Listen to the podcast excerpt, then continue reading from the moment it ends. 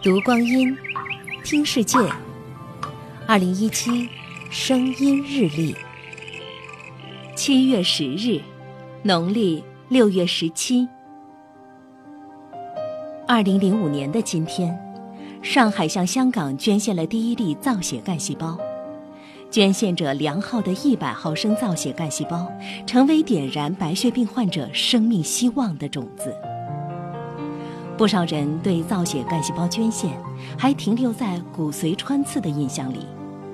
事实上，这种采集方式已被淘汰。现在是在志愿者手臂静脉处采血，分离出富含造血干细胞的血浆，其他血液成分则会输回到捐献者体内。尽管如此，捐献造血干细胞依然不是一个轻松的决定。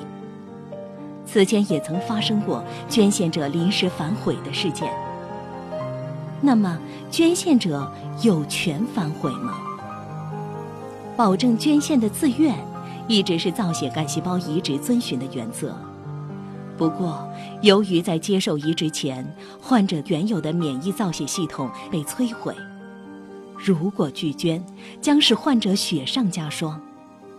因此，我国也普遍要求捐献者在患者亲随之后就不可拒捐。很多捐献者说，能挽救他人生命实在太幸运。我们珍视这份幸运，更珍视为挽救生命凋零而付出的勇气和担当。二零一七，声音日历。